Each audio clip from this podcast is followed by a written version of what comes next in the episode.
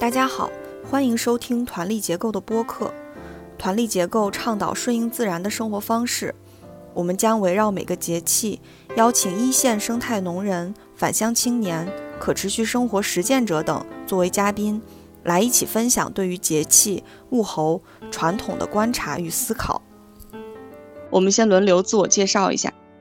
哎，大家好，我是于刚，目前住在浙江嘉兴的一个村子里面，主要是做一个家庭农场，然后主要是做呃蚕丝被和杭白菊。我是杜月，目前和一个小伙伴一起在威海的一个乡村生活。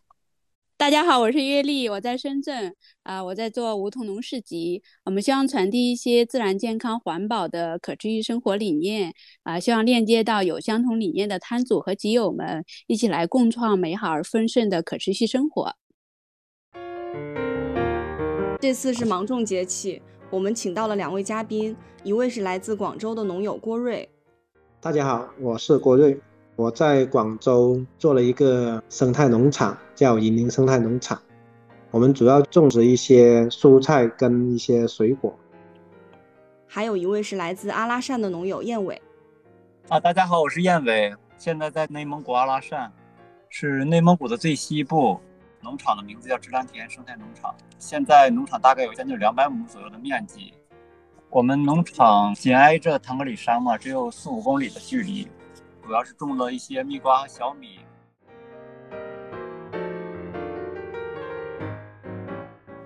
这次节目是关于二十四节气的第九个节气，也是夏季的第三个节气——芒种。网上说芒种是一个耕种忙碌的节气，农事耕种也以芒种节气为界。过此之后，种植成活率就会越来越低。这个时节气温显著升高，雨量充沛，空气湿度大。正是南方种稻和北方收麦的时候，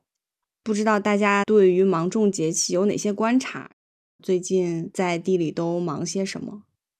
我们广州这边这段时间呢，处在一个比较闷热的一个天气，最近就基本上每天都是雷阵雨，每天大概中午的时候会下雨，下完雨之后又出太阳，比较湿热，人就是拼命的出汗，但是出了汗又干不了。现在并不是一个农忙的季节，因为我们大部分春夏季的菜三四月已经种下去了，现在主要就是管理跟收获的一个阶段。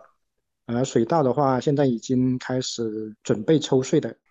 端午前后吧，到荔枝收获这段时间，我们当地的一个荔枝菌它出现了。荔枝菌呢，它好像是属于鸡枞菌的一种，这边是因为跟荔枝时节相关的，所以我们都叫它荔枝菌。特别好吃啊，特别香，特别是那种还没有打开的那种菌，香甜味就会很令人难忘。这个季节的时候，我们就会到荔枝林啊，没什么人去的灌木丛啊那些地方去找，多数都是在凌晨的时候去捡，四点钟左右他们就会去，到七八点这段时间嘛，因为这段时间去捡的话，它就一般是没有开的，品质是最好。太阳出来就是九点十点之后。那你再去捡呢？那基本上都是已经开掉了，品质就差很多。这个荔枝菌有一个特点，就是去年在那个地方有捡过的，那么到第二年也是大概那个地方同样的时间去捡，它就会再出现的。我后来去查了一下，其实它是因为白蚁把它这种呃菌种藏到它的白蚁窝那里去，每年到这个时候呢，啊，它又会萌发出来之后，这个几实体就是这个荔枝菌。暴雨之前，这个白蚁都会飞出来，朝着有光的地方就飞进来。如果我们看到有白蚁飞进房子里面的话，我们就知道明天肯定会有暴雨或者雷阵雨。白蚁窝没有被破坏的话，那它每年都会从那个地方就是重新再发起来。而且在在我们当地卖的很贵的，基本上卖到两百块钱，少的时候要卖到四五百块钱一斤。啊，吃法的话一般就是啊用来做汤啊，就跟鸡肉啊。或者说鸡蛋一起来煮汤，又或者就是清蒸，只是放了一点盐，放点油，就那种口感特别好。我们这边因为最近连续下雨嘛，就在那个金银花架下面啊、树下面啊放一些蘑菇棒，就借着这个雨水养蘑菇，还挺好的呢。放上去过两天就出来了，正好可以吃到蘑菇。这种高温高湿是很适合这种菌。你种的那个是什么蘑菇啊？鱼黄菇有，榆树的榆，那个比草菇好吃，更鲜。哦，我在深圳这边，物候的变化其实跟郭瑞刚刚讲到的广州是很接近的。最近的两个州也是经常在下雨。我在这里才 了解到有一个词叫“龙舟水”，就是说在端午前后啊，五月的中下旬到六月的中下旬，它就会有一个集中的降雨的时期，就是在广东这边。据说是因为这个节气的时候，南方的这种暖湿气流啊和北方的这个冷空气相遇，就会形成在广东、广西这一带呢一个雨季，或者是他们说是一个汛期这样的，下雨比较多，同时也是比较热，偶尔晴几天的话也是特别的热，稍微活动就是满身都是汗那种。然后在农场上的观察的话，就是种东西比较难。前一段时间也有播种一些绿肥的种子，就会发现就没有出来。可能前一段时间的强暴雨啊，地面打的有一些板结，种子就很难出得来。用草做一些覆盖的地方还好一些，还能出得来。很多菜就是因为强降雨呢，会有病虫害，或者是它的生长期就感觉提前衰老了，就是产量也在下降。产出也开始在变少，然后能种的东西也在变少。六月份估计要进入一个其实农忙不是太忙的一个时期了。嗯，另外我我也有一个观察，就是你要种东西啊，要在这个雨季来临之前把它种好。一旦雨季来了再种，就有点难种活了。下雨之前苗出来了，这样好一些，把这个地表也覆盖住了，就省得雨水啊把很多土壤给冲走。结果又发现我们那个没有长草的那些土壤啊，很多雨水的流失。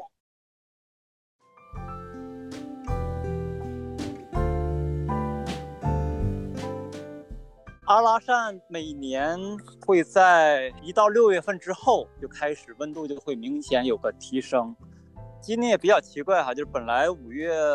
中旬的时候温度也不会太低了，但是今年还是气候有一些反常，就是我们将近有。持续十几天吧，从五月上旬一直到中旬，到十几号，就是持续的温度特别低，晚上经常就三四度这样子。所以，我们那段时间过了五一之后，我们连续种的两批蜜瓜，其实出苗率都特别差。我大概测量了一下，也就 百分之五十过一点点的出苗率。所以我们花了很大的精力去做补苗的工作。到了五月中下旬之后，温度就明显起来了。因为我们是一共是分五批来种植蜜瓜，所以最后种植那批蜜瓜的出苗就特别高。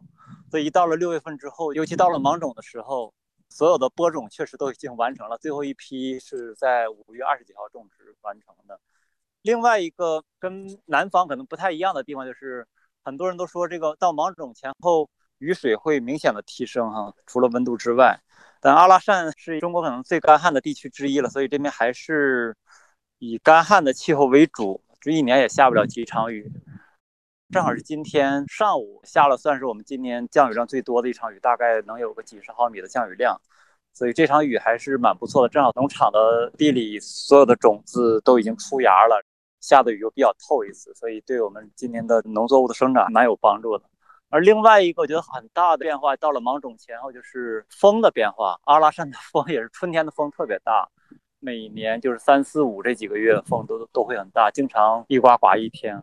五六级的风是特别常见的。然后一般会到了这芒种前后吧，进入六月之后，就风就明显会变小，算是我们这里开始最舒服的时候吧。就温度适中，也没到最热的时候呢，早晚还挺凉快的，同时又不会有风，不会有风的话，就 我们这边就不会刮沙尘暴，算是一个比较惬意的时间段。那农场的劳作也是刚刚忙完播种，马上也开始忙碌起来。蜜瓜还有后续好几道的，从抹芽，然后开始去打条，然后要两遍除草。未来两个月吧，算是我们农场农事里面最忙的两个月了，就六月份跟七月份。我们这边有一种叫沙葱的，就应该是主要是这种沙漠地方才有吧，也是偏野生的。一般下雨了之后。比如今天下了大半天的雨，可能马上就会有长出来，会很多郁郁葱葱那种，这种叫叫沙葱，它呃学名叫蒙古韭，它像一种韭菜和葱的中间点啊，然后野生的细细的，吃起来稍微有点辣哈，本地有的会拌凉菜，有的也会炒点肉菜，甚至还包饺子。就是本地人一开始，嗯，因为野生的嘛，然后都挺爱吃尝个鲜的。最近这几年，我听说好多大一点的城市也有一些批发商在从这儿去进一些东西去卖。差不多每年五月份的时候就陆续有，但是它要尤其野生的，它一定是雨水之后就会长得很多。如果一直干旱的话，它就基本上长不出来。然后一直到八月中下旬吧，开了花，那开的花也特别漂亮，紫色一种花。啊，一般开完花之后它就变老了，就就吃不了。然后开的花在这些种子有的会被人收去，因为这些年开始有一些人工去种植了嘛，反季节种植，然后有的就撒在自然里面，等着第二年再长出来。所以，完全那种沙漠里这样子的环境下，它也能一遍一遍的在沙子里面，其实埋下了很多的种子，其实就是在等着一场适当时间那种雨水的到来，然后就开始郁郁葱葱的长得很多。我们农场周边正好有块沙地，每年只要一下雨就会长得很多很多，我们自己根本吃不过来。然后周边认识一些朋友啊，都知道去我们这边来去挖一挖，但是我们也没有把它当成一个产品去卖哈。就是自己在农场当个小菜吃一吃，然后有一些朋友过来挖一挖，甚至我们有时候做一些亲子的活动，孩子在农场参加活动，父母啊，甚至老师啊，就在农场一袋子一袋子挖。最近马上可能就开始大片的出现了。威海这边感觉跟广州、深圳和燕尾那边都不太一样。今年的春天也确实是特别的旱，到了芒种节气才刚要下雨，还没有下下来，不知道能不能下下来。反正这两天已经开始阴天了。前一阵子村里大家都在种地瓜，我们也在村民的帮助下一起种了一些。因为种地瓜还是我感觉是一个挺重的活儿，可能因为我们是从开荒开始的吧。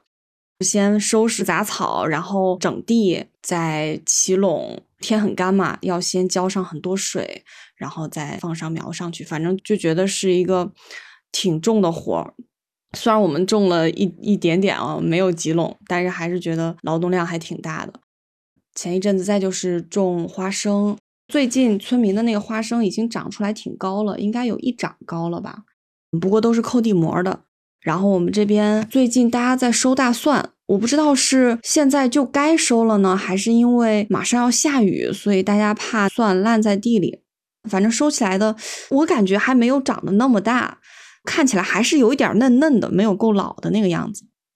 另外还观察到村里大家种的比较早的那些土豆已经长得很大了，估计已经快能收了。但是我们因为春天疫情没有及时拿到种子，所以种的晚，比村民的要小很多。芋头这一类的也是，他们大多数都是盖着地膜种的，比我们要明显大特别多。再加上今年也干嘛，他们扣着地膜，然后再加上勤浇水，芋头的那一叶子就会长得比较高。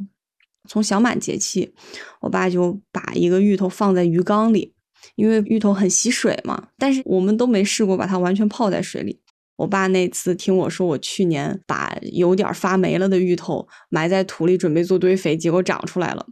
他就觉得有戏，就是这么好活嘛，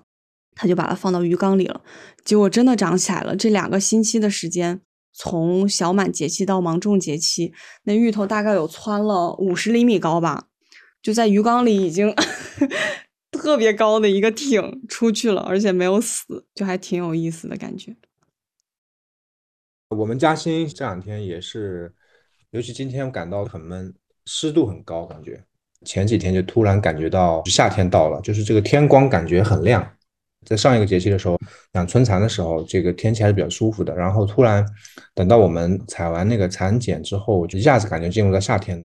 我们的这个杭白菊是刚刚压条，我们四月份插签了之后，这个杭白菊活了，然后它长高一些之后呢，我们就会把它的这个枝条压在地上，再从地上去长根，啊，通过这种方式来发展杭白菊是这样一种比较特别的方式。水稻是正要准备种啊，所以跟郭瑞那边还不太一样，正要准备种。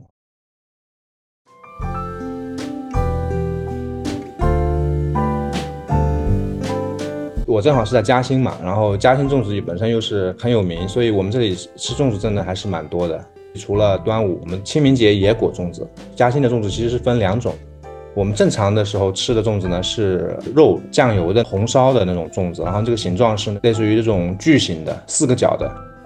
啊平行的两个。然后呢，它有一种白粽子呢是尖尖的，像那种圆锥体一样的，里面是枣子。一般只有在人去世的时候啊才会吃这种粽子。我始终感觉就是端午节是一个。虽然中国都在过，但是我觉得它南方的东西特别多，因为这个季节正好这种蛇虫出没。像我们在这个端午节呢，我们这些小孩子、婴儿啊，他会穿一个特别的衣服，叫做五毒服。这个衣服呢是橙色的，这个底是橙色的，然后呢上面会画很多蜈蚣啊、蜘蛛啊、蛇呀这种五毒的衣服来防毒，可能是这也是一个传统的一种面料的风格。还有呢会吃一种蛋。听着还挺吓人的，就这个蛋呢，我们会生的时候会把它煎上，剥开一点壳，然后会往里面塞一个蜘蛛，塞一个蜘蛛，然后你再蒸一下，然后再吃这个蛋，所以这里面其实是有蜘蛛的，可能也是跟接下来会面临很多的蚊虫叮咬啊什么，会做好一些准备吧。当然还有像做香包，因为想到端午就是离骚呀、屈原呀，然后它会有很多的香草啊。这种印象，对吧？所以我们这里也会做香包，挂在身上。我记得是舅妈给外孙做，所以我小时候我舅妈给我做过那种香包。我就觉得端午节就是一个特别的南方那种很潮湿闷热、很热带雨林，然后很屈原、很离骚、很楚国的一种感觉的一种节日。你说那个蜘蛛放到蛋里，蜘蛛也是一起吃了吗？对，一般会吃。蒸一下之后，就有时候它也看不到，因为是小蜘蛛嘛。啊，那有些人也可以把它拿掉。这个听起来挺重口味的，感觉一般人接受不了。对，我就觉得端午是一个很重口味的一个节日。就我觉得在南方是这样，因为北方可能那时候这种昆虫还不是特别多，但南方是马上就要起来了，就是这种各种昆虫，所以我觉得是一个很毒的一个节日。反正我我有这个感觉。对，就像于刚刚才说似的，我也这么理解，它的起源毕竟是以南方的一个节日。所以在北方，我小的时候是在黑龙江长大，过端午感觉就是象征性的吃个粽子，然后没有什么其他的这种活动或者仪式什么的。一开始最简单的粽子就是放个大枣啊，用糯米，然后用粽子叶包起来就可以了。这些年我觉得也算是这种文化的这种融合吧，感觉不到十年的时间，就陆续南方很多粽子的吃法，这边也逐渐接受了。包一些火腿啊，包一些肉啊，这种粽子，就是以前我记着，可能十年前我就没有吃过带肉的粽子，就是那时候我的印象中主要是枣、花生啊这些的。端午这一天也做了一场亲子的活动。我的感觉也是用一些南方当时的环境产生的一些文化，让孩子们去了解一些，就并不一定有多符合当地啊，所以他们也会做香囊啊，尝一下五毒啊，什么什么这些。但其实，在阿拉善这个时候，蚊虫也不多，也没有那么多的毒气啊或者瘴气啊这些的，更多是一种时代变化，然后引起这种文化的相互的借鉴吧，可能更多是从仪式感上的体验。其实没有这样子的环境和土壤，这是我的观察和理解。端午节就像燕尾说的，我在威海好像从小也就只是吃粽子啊。不过小时候好像会有编五彩绳，大概就是辟邪的意思吧。小女孩嘛，就会觉得挺漂亮的，戴那么一阵子，什么时候掉了、断了、坏了就扔掉了。但现在好像我周围还没有见到人编。也没有太多的仪式感。哎，深圳这边的端午节啊，简直就可以叫做粽子节，然后大家都是围绕粽子搞一些什么活动啊，朋友圈里都是卖粽子的呀这样的，好像大家就把端午节和粽子联系在一起，它最初的意义啊，就有些被淡忘了。我们小时候在课本里面学的时候是学过，说好像做那个粽子啊，什么吃的是放到江里让鱼吃，不让鱼吃屈原的身体，当地的人对屈原的一种爱戴的一种表示。我我我听到的是这样哎，但现在好像没有这样的传承了。这个倒也提醒我，有一些节日它可能本身它就是一种地方性的节日。我的感觉是为了一种文化的认同，去让举国上下的人都去再过一种节日。除了这种文化认同之外，到了现在更进一步的是把它变成了一种消费主义的 一种呈现了。就刚才在谈到的，我们可能过了一个端午节，大家就觉得是一个粽子节了，然后各种跟粽子相关的、端午相关的食物啊、礼品啊都去推销啊。再加上现在又开始做什么小长假呀，但是今年受疫情影响啊，旅游可能就没有办法大面积的展开。以往的肯定是一个小长假，一定是带动着一个地区的这种周边的旅游的一种市场，所以看着是一个节日，它其实背后已经到现在我们过的过法期已经受了好几层外在的影响吧。我当时在想，就是怎么能回到我们的地方哈，像彪经常说的，我们怎么去找到这种附近的感觉，这个会更重要一些。对它节日应该就是一种文化的表示和纪念。其实应该是和自己的生活、当地的文化是很息息相关的。就像刚刚于刚讲到的穿五毒服啊，这些就感觉它其实是对当地人的生活方式的一种传承。这个节日也是一种提醒。哎，我刚刚又想起来一个和这个生活有关的端午节的一个习俗啊，就是挂艾草。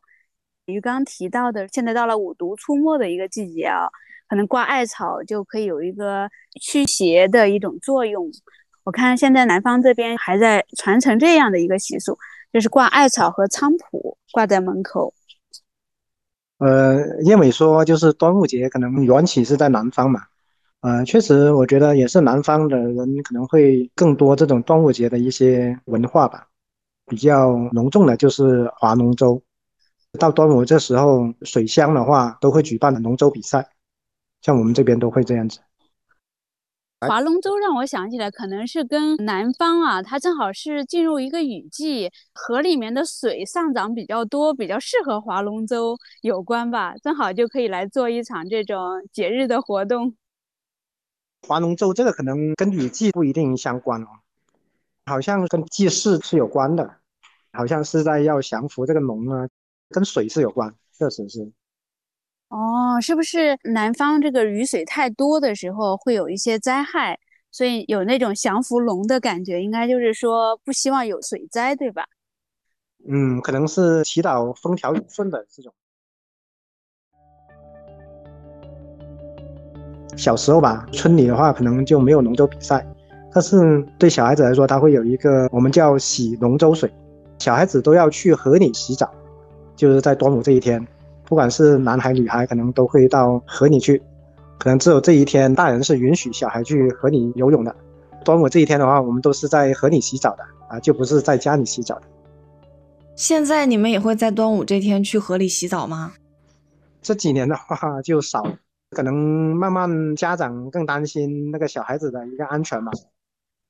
我想起来，我爸爸说，他们小时候在农村嘛，平时根本就没有什么机会洗澡。就只有夏季可以在村里的小河里洗澡，其他季节几乎都不洗的。然后还会去捉鱼啊、摸虾呀什么的。但是后来我也不知道从什么时候开始，反正我小的时候，就是我奶奶村的那个河就已经很臭了。那个时候真的很臭。我们那时候没有车嘛，坐公共汽车到我奶奶村的时候，凭这个味道来判断到没到我奶奶家，就是一闻到臭味儿，就是恨不得要把你熏醒的那种，就知道到了。他们说好像是因为粉丝厂，我也不明白为什么粉丝厂建在那儿会让河里的水变得那么臭。不过可能是从我工作以后吧，又不知道怎么治理的，反正没有臭味了，好像也看不见什么水了。我不确定是整个河已经干没了，还是说真的把水治好了。反正刚刚听郭瑞说去河里洗澡的时候，觉得很有画面感，然后我就想起来我爸跟我说的，他们小时候那个感觉也很有画面感。但现在想想那个地方，就觉得就我想象不到，我想象不到现在的人在村子里的小河里洗澡的样子。我现在住的那个村子里也有一条河，但是也没有人说进去洗澡，就感觉还挺遗憾的吧。就本来应该是一个很生动的景象了，但是现在看不到了。我们小时候的话，夏天的时候是经常到河里去洗澡的。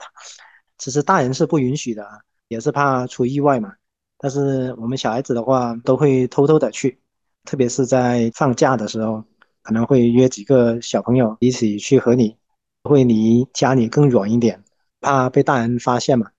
洗完澡之后回到家里，其实也是怕怕被大人知道的，因为如果大人发现的话，也是会有一些惩罚这些，也怕被惩罚，但是还是会忍不住要去洗，因为在河里洗澡确实是很好玩的，特别是一般小朋友一起去的时候，特别有意思。有时候我们洗澡的时候，我们还会去捉我们叫河蟹嘛，就是比较小的一种贝类，啊，会去捡。其实大人知道我们捡那个了。把那个捡回去的时候，也知道我们会去河里玩水，我们就会否认去洗澡，只是说去河里捡，就这样。我这也挺有感触的，一个是小时候对我家附近有池塘，感觉整个村子里的小孩几乎都是围着这个池塘去转哈，就是夏天去里面洗澡也好，抓鱼也好，然后冬天我们东北那个时候就会冻成冰，然后就在那滑冰啊、踢球啊。就感觉所有的村子里小孩都是以这个池塘 为一年四季玩耍特别核心的一个区域。后来也经历了池塘慢慢的变臭，水也少了，就开始拉了一些土把池塘给填起来，甚至把那块当成盖房子一个地方去卖给什么什么其他人家了什么。而另外一个就是我们在阿拉善的城里面租了一个算是比较大的一个地方，四周有房子，中间有个三四百平米的空地。之前的房东又把那个空地用那个阳光板给封上，挑高很高，所以它里面就到冬天的时候也就算比较暖和吧。种了一些树啊，然后我们今年也种了很多的香草，种了一些花，种了一些草莓什么的，弄得也算是挺漂亮。然后让我们租的这块地儿呢，它是一个阿拉斯海难得的有一块的湿地。其他地方阿拉善是特别干旱，特别缺水，但是我们那块就是是水特别多，然后外面有几个池塘，然后就就变得房子很潮。所以我们后来发现这个特点的话，我们就今年春天的时候打了一口小井，原来的房东在里面修了一个小鱼池，我们又修了一个渠，用一个水泵的方式就能让整个的水能循环起来，就一直在这里面有水，就是感觉会很好，就绿绿的有水，在阿拉善就很难得。虽然我们尽可能去仿自然，但还是有些人工的痕迹。所以我们今天搞活动的时候呢，这帮孩子在围绕这个水一圈的，在在去玩各种的好玩的，跟我们小时候一样。这个孩子的快乐其实比我们那个时候要少一些，但是呢，可能和其他城市里的孩子已经多了一点。池塘只有五六十厘米的深哈，就我们也担心太深的话有危险，让孩子们就围绕在那儿跑来跑去。但我印象更深的就是他们的父母，其实按理说应该小的时候也接触自然多一点。而这帮家长特别紧张，就不停的说啊，你们不要离水太近啊，掉下去危险啊。其实来了最小的小孩，六岁左右小孩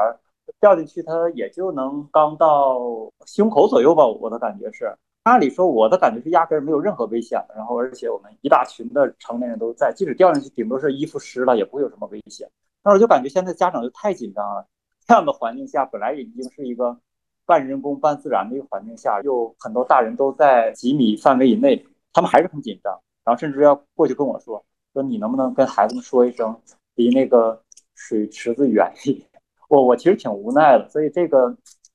现在的孩子一直在说跟自然的距离越来越远，有大环境的变化，然后我们现在的家长们的这种过度的焦虑跟担心，我觉得也是一方面吧。所以对孩子的发展其实是一种负面的影响，在我看来，因为只有。在自然里面，我觉得有机会自然的成长奔跑，他才能不管是身体还是心理，我觉得都会更健康一点。这是我个人的一个感触和经历哈。我们农场也有个鱼塘嘛，其实那个水不算很深，可能就一米多一点，边上是比较浅的。有些人过到来就说：“哎，你鱼塘怎么不围起来？小孩子掉下去怎么办？” 小孩子其实没有大家想的那么容易掉到鱼塘里面去的。钻石池掉下去，它也不会说很危险啊这些，因为像我们鱼塘池也是在我们的一个中心区嘛，就是都是大人经常在附近活动的，加上鱼塘边上也很多杂草啊，就正常说一般都不会掉下去的，但是还是很多家长会去担心，就小孩子他自己是不用担心的。哎，刚刚你们这样说，我突然有一个就小时候的回忆浮现出来了，就每年寒暑假都要签一个安全公约。用三百字的稿纸，然后写安全公约一二三四五六七八条，然后最后要你签字，家长签字，大概就是不能玩火，不能玩水，所以可能潜移默化里会有一点这些东西不是那么安全的那个感觉。我我不知道，我从小跟自然不亲近，是因为生活在城里的环境很少有这种机会玩，还是说是因为在学校里接受了太多这种安全教育，然后导致你有点害怕，就潜意识里觉得你不能这样玩？是的，是的，有有印象，也有签。现在也是要签的呀。这个一到假期的各种微信群都会教育局都会发通告的。我我就没有印象有签过这个的。我不知道是不是我们这边是会比较放心一点，还是什么？包括我们村里，他们会在一条小溪那里特意去修了一个给小孩子游泳玩水的一个地方，在那个位置的话，可以用板把那个水砸起来，能有个五六十公分深嘛，啊，那个小孩子就可以在那里啊游一下泳啊，玩一下水，就是提供一个比较安全玩水的地方，让小孩子去玩。那他就不会去跑到野外没有大人看着、没那么安全的地方嘛？这种做法还是蛮好的。夏天的时候，我们村里那个小孩都会到那里去玩水，可能也是集中在那里玩水，就不会出现说什么问题。嗯，小时候我们在池塘里玩，确实被那个蚂蟥蛰到。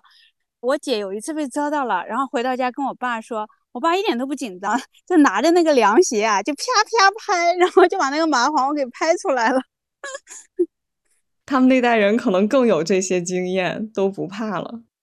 现在的家长可能就是，特别是在城里长大的家长，可能他本来也没有这种经验，所以他也会比较害怕。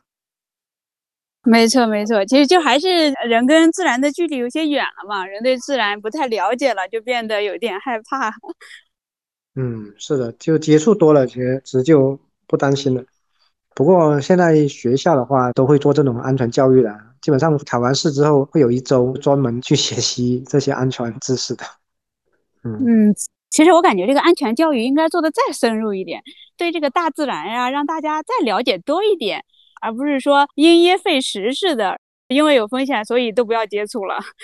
这样就切断了这个孩子们跟自然连接的这种机会了嘛。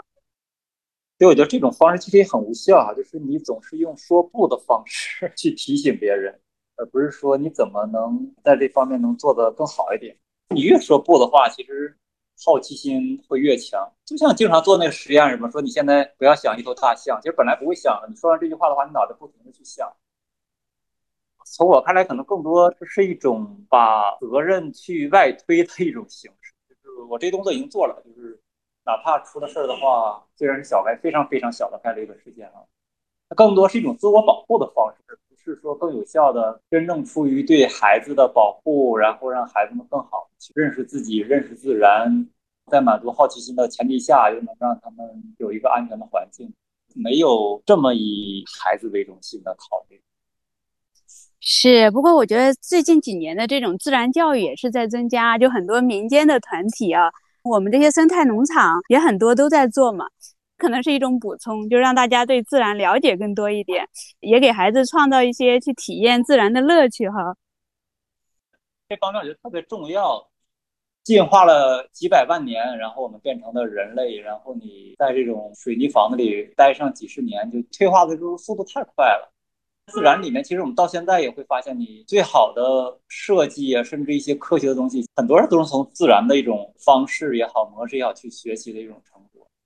所以你你过早的割裂开跟自然的连接，它不光是说你把你的很多的身体素质在变弱，你的想象力、好奇心都在减弱，所以肯定是一种不可持续的一种方式。那现在我觉得也还好，就是物极必反吧。好多家长也都认识到了，也愿意节假日的时候啊，尽可能的带着孩子到自然里面走一走。我们农场里只有自然教育这些活动嘛，但可能蛮多都是围绕节气的啊。啊，当然也会到农场参观，了解这个时候作物的一些生长情况啊，了解一下现在这个时候当地的一些物产吧。学习包粽子其实也是一种自然教育，就是我看朋友圈里有很多人说，他活了四十岁第一次学会包粽子，就类似这样。其实城市人现在。就感觉这种生活的很多的能力也是在丢失的，因为太习惯了买外卖或者是购买成品这些啊，就是感觉在学习一些生活的技能，跟孩子一起了。可能我们在农村的话，从小就会学会包粽子嘛，每家每户都会包粽子的，就在村里的话，包好之后也会互相送。从小也有会学包粽子的，都是要帮我妈妈一起包，也是我妈妈教我们包的。但是可能城里人可能不一定会包，可能更多就是自买。因为像现在呃，今天我们组织这个活动嘛，城里人过来，他们真的是很多都不会包粽子，都是我们这边的阿姨啊教他们，啊，当然他们也学得很快。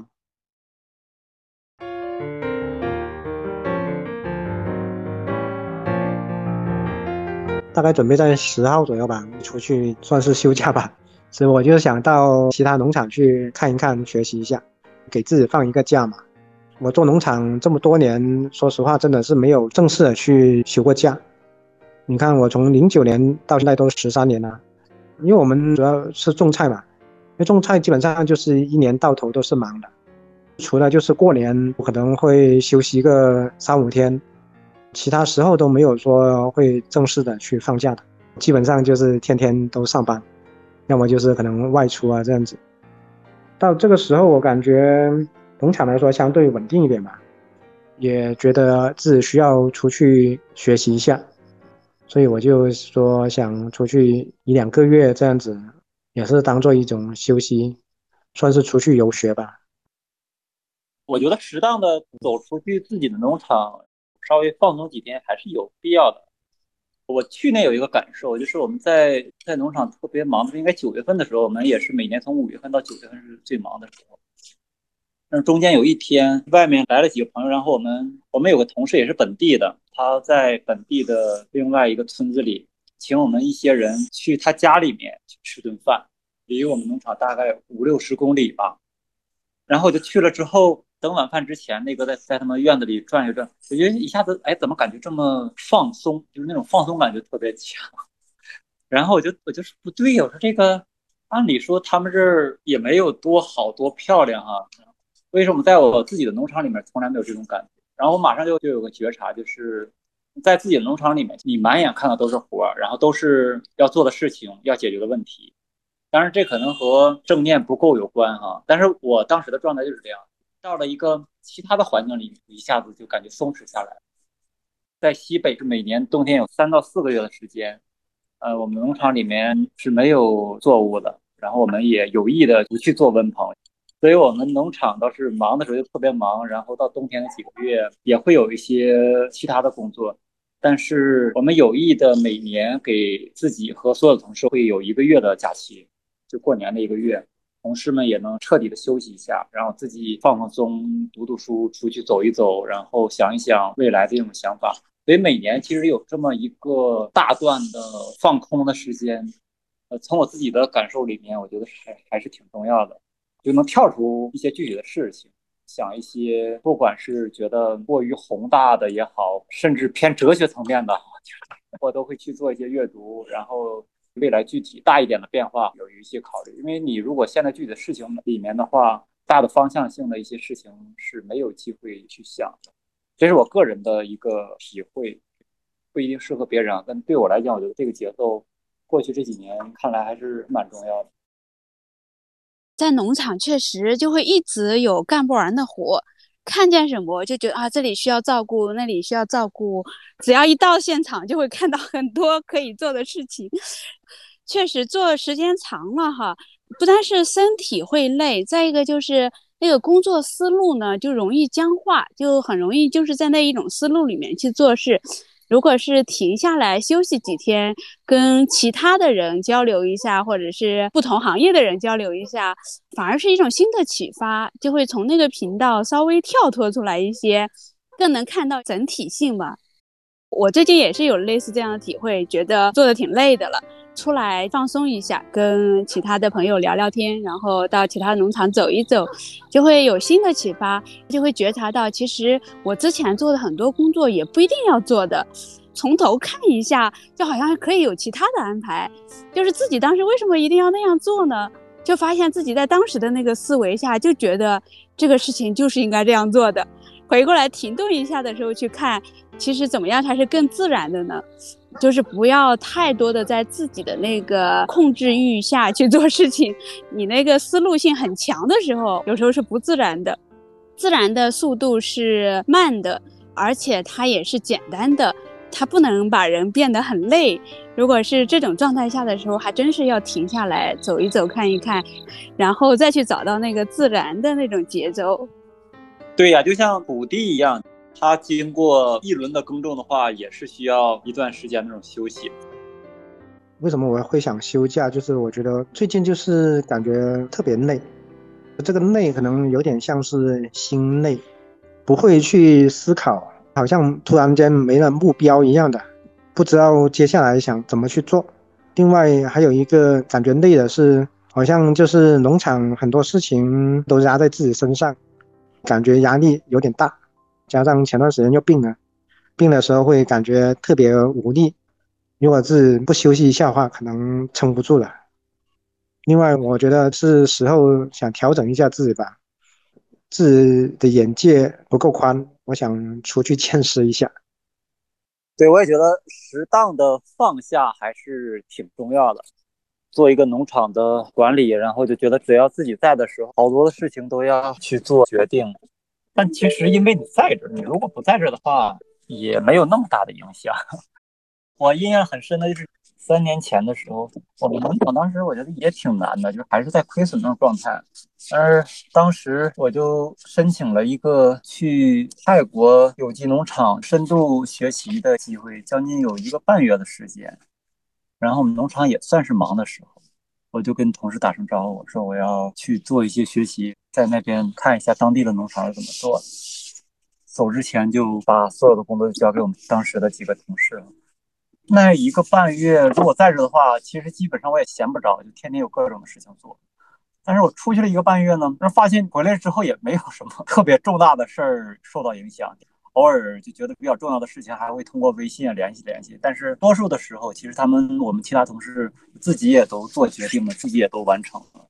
那次对我的触动还挺大的。什么事情都放在自己这儿做的话，还是有弊端的。一方面会让自己很累。其他同事的这种参与度也好，或者责任感也好，也不一定能体现出来。农场很多事情好像都要需要自己去决定啊，要经手。如果自己不在的话，可能很多事情会开展不了一样。就自己这样想的时候，自己也会这么去做嘛，那会导致其他同事主动性啊，或者自己做决定呢，就会更少一点。他们都是听我的，有什么事情不管大事小事，好像都要问我一下。好像看起来自己是很重要的啊，其实影响到他们发挥的，就农场呢会充满我自己的一个印记吧，好或者不好，可能都会受到自己状态的一个影响。如果农场是这样的话，其实并不是我期待的样子。我其实是想让农场能够更有活力一点，大家都更能够参与，所以我才想到自己要抽身出来，让其他同事能够更多的一个空间做决定嘛。因为刚好我们前段时间做了一次团建嘛，我就把我说想休假的这个想法提出来，其他同事他也说我休假可能会对农场运营会有一定影响，但是损失究竟有多大呢？其实农场是是可以承受的。我们现在农场其实相对来说出产的东西是比较少的，也相对没有那么忙。我不在农场的话，应该对农场的运作其实影响不会太大。我们做农场的，可能每个农场主都像万金油一样哈，就是感觉事情多多少少都要懂一点。尤其我们不是说就自己一个人把它当成一种生活方式去做就行，我们还是有一个团队的，有其他同事参与的话，那我们什么都做了之后，它的结果就是我们同事没有那么多做决定的机会。我们也要自我提醒或者警惕吧，就是我们也不要有特别强的自负感。最近有有些感受啊，就是。我们总会觉得这些事情是自己做出来的，然后这个事情要自己才能做好。如果自己不在的话，可能别人做的话就受到影响。看似是对自己的一种认可或者自信啊，但其实不管我们承不承认，可能都多多少少会有一点点的小骄傲，就是刚才谈到那种自负感。我最近的一个反思就是要去把它破除掉。别太把自己当回事儿，反正我我是这么想，所以现在是有一些活动的话，我就直接交给我同事。他哪怕说一开始不够自信的，觉得做不了，还希望我能带着一起来做。但是我是觉得要有个过程嘛，所以就一开始拿一个哪怕说小一点的实践，一定是要一个一个的有实践的机会，同事们才能成长起。嗯，是的，是的。我们现在农场算不是太忙的季节，比较忙是在八月份之后，六七月份是相对轻松的，加上我们现在夏季就比较热。也做不了太多，我想体验一下北方的夏季是怎么样的，所以我是想到北方去走一下。嗯，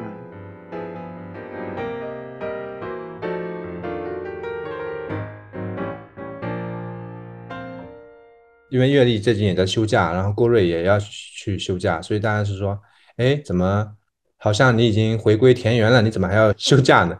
我觉得这个问题很很有意思啊，我好像很久没有休息了。最开始呢，我是想说，因为像我父母或者老一辈的农民呢，他是没有周一到周五，然后周六周日这么一个概念的。这个概念本身就是我感觉是一个工厂工业化这个有来之后，我我其实很讨厌这个，因为比如说你原来你上班，你可能周五你就很开心，因为你要放假了，然后周日晚上你就很低落，所以他们说周一的那个工作的效率都不高什么的。然后我一直想要摆脱周期的这种对人情绪的影响。啊，所以我一直想要说，哎，本来以前农民也没有这种，那我就那样子就不是挺好的吗？农民原来有的可能是这种传统的节日啊，平常他是没有周末的。但是我后来发现也很难，你还是会受大环境影响。就是虽然我们不上班，但是就是很奇怪，就比如说周末了，你还是会觉得轻松一些。比如说放假了，比如现在端午，对我们来说没什么不一样，我们也不出去，像很多城市的他还要去玩一下什么的。但是因为大的环境，你还是会觉得说，哎，好像也也有一种放松的感觉，所以好像也很难回到真的像我父母那样的那种状态，就没有工作日和假期之分的，就是就他们一直在忙，也没有休息的，就是当然他晚上休息的比较早，早上起的也很早，就是这样的。呃，我觉得就是说做农业或者说你返乡之后这个休息，我原来是想要故意去不要有这种分开的东西，发现其实很难做到，就还是会受外面的影响。呃，所以我现在就是一直很忙。但是我也并不觉得累，不知道什么原因，反正我也没有休息啊。就可能找到一种比较自然的工作状态，就感觉是一边工作一边在休息，也不会有那种压力的话，就比较统一了吧。对，就反正我就是，比方说有时候忙的时候就很忙，然后我自己也会休息一下，调节一下什么的。现在是我有两个小孩上学，他们反而会提醒我们是说，哎，是周末了这样。会有一些影响，所以其实很难做到与世隔绝一样，说你采取的是另外一种日历。但你如果切换一下，我觉得对我来说可能就是一种休息吧。比如录个播客，可能就是一种休息。传统的农民，他们就日出而作，日落而息，就他们的休息已经跟自然融为一体的那种感觉。现代人形成的这种休假的日期，哈，就更像是一种社会约定，然后大家更好的配合。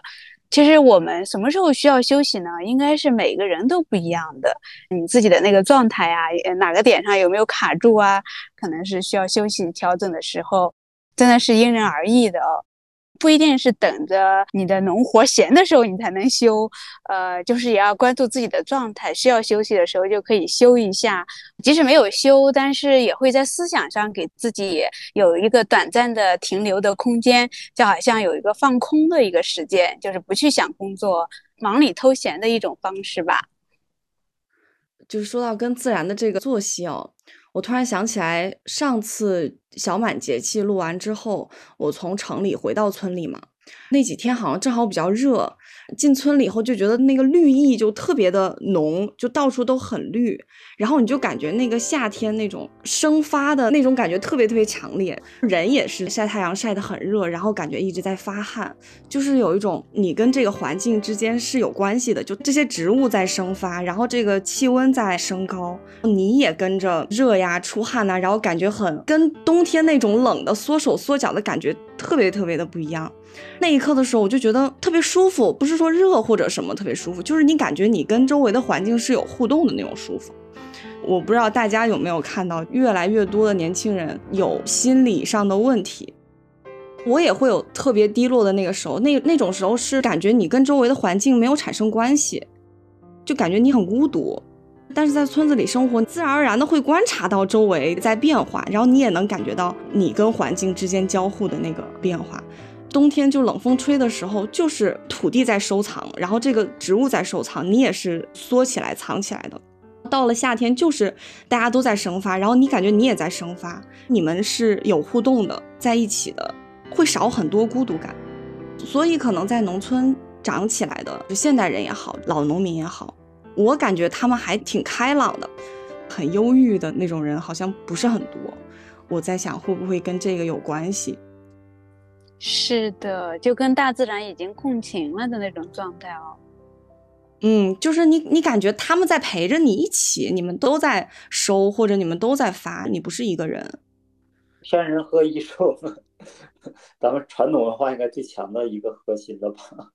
就刚才可能谈到的就是这块，就是我们传统的东西，包括你想我们所有的古诗词哈，其实都是在谈同自然和人建立起这种关系，引起的一些感受、感想啊什么的。这个我觉得确实是刻在咱们中国人骨子里的一些东西。过去这几十年吧，然后就开始城市化，把它给割裂开。比较直接的是各类的一些类似心理疾病也好，或者什么身体的不适应也好，我们能做的可能就是怎么去引导更多的人，慢慢的重新和自然建立起或者深度或者哪怕浅一点那种联系。我觉得这个是我们做农场的这些力所能及是可以做到一点点的。我们做农场的人对自然的变化会更敏感一点嘛，能够跟自然相应的，有个现象吧，就是好像在农村或者说做农业的人很少会有那种抑郁症，但是城里人好像相对来说会多一点吧。是的，这个是有科学依据的。然后我也知道，国内有一个特别有名的专门去做抑郁症的一家机构。他们自己也专门的去做了一个农场，然后让这群孩子有机会去接触土地，接触一些植物种植，然后这个过程中跟自然接触本身就会让身体更健康一点，然后多做一点农事农活啊，出一点汗，然后也可以刺激分泌一些让人兴奋的物质，像类似多巴胺这些的，可能成就感是一方面。就像我们做农业的特别明显，就是可能每隔一个来礼拜的话，就会发现。我们的作物又有一些变化，这种变化其实也是自己带来的一些小改变嘛，就这个可能对人的心理也会有一些正面的一些影响。